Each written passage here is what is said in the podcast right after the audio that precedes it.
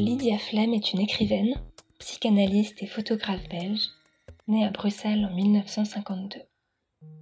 Paris Fantasme, son dernier ouvrage publié par la collection La librairie du XXIe siècle au Seuil, nous embarque dans la généalogie d'une ruelle du 6e arrondissement de Paris, proche du Jardin du Luxembourg, la rue Férou. Ce voyage dans le temps à partir de cette rue banale en apparence, mais rien n'est insignifiant chez les diaflèmes, est le point de départ et d'ancrage d'une méditation intime sur l'espace qui traverse l'ensemble du livre. Autobiographie au pluriel, puzzle baroque, patchwork littéraire, Paris Fantasme déjoue toutes les assignations formelles et fascine par sa capacité à faire d'un espace restreint un réservoir infini d'histoires enchevêtrées. Écoutons Lydia Flem nous décrire sa méthode d'écriture. Ce livre s'est bâti, dit-elle, non pas au cordeau, ni à angle droit, mais tout en courbes et zigzags, telle la géométrie des fractales, la course du cavalier sur le damier du jeu d'échecs, au gré du hasard.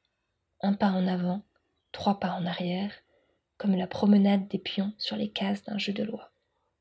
Si la tentation de l'exhaustivité et celle du classement ne sont pas absentes de l'ouvrage, qui se propose de raconter, à partir d'un travail archivistique considérable, l'histoire de chaque numéro de la rue Férou depuis le XIIIe siècle, ces tentations se révèlent être des leurs et laissent place à des récits inévitablement incomplets et non moins complexes et foisonnants, et à une hybridité formelle joyeusement surprenante. Ainsi se succèdent dans le livre extraits d'archives, passages autobiographiques, plans de rue, vraies fausses lettres, recettes de cuisine ou encore journal intime. On y croise pêle-mêle Man Madame de Lafayette, une comédienne de la comédie française, les trois mousquetaires de Dumas et une foule d'anonymes à qui, justement, l'autrice restitue un nom. En autobiographe modeste, Lydia Flem s'y raconte par intermittence et détours, se glissant dans les interstices de ces multitudes de récits et d'époques. Qu'est-ce qui donne le sentiment d'être chez soi quelque part? D'habiter tout à la fois son corps, sa maison et le monde se demande l'autrice. Lier généalogie et topographie, histoire de vie et histoire de lieu, est une manière pour elle d'explorer sa tension irrésolue pour habiter l'espace. Elle sonde en effet dans Paris Fantasme son sentiment d'illégitimité à occuper de plein droit l'espace de la rue ou celui de son corps, sentiment qu'elle lie à son histoire familiale, marquée par les traumas de l'exil, et qu'elle analyse également en termes de genre.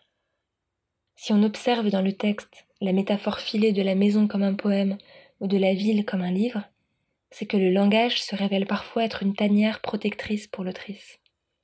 Elle dit ainsi s'abriter dans la boucle d'une lettre de l'alphabet comme dans les initiales de son nom, et elle semble ressentir le sentiment qu'elle énonce quand elle évoque le terme home, qui différencie la maison et le chez-soi, ou encore le mot ibacho, qui évoque en japonais la double idée d'être dans un lieu et d'y être à sa place.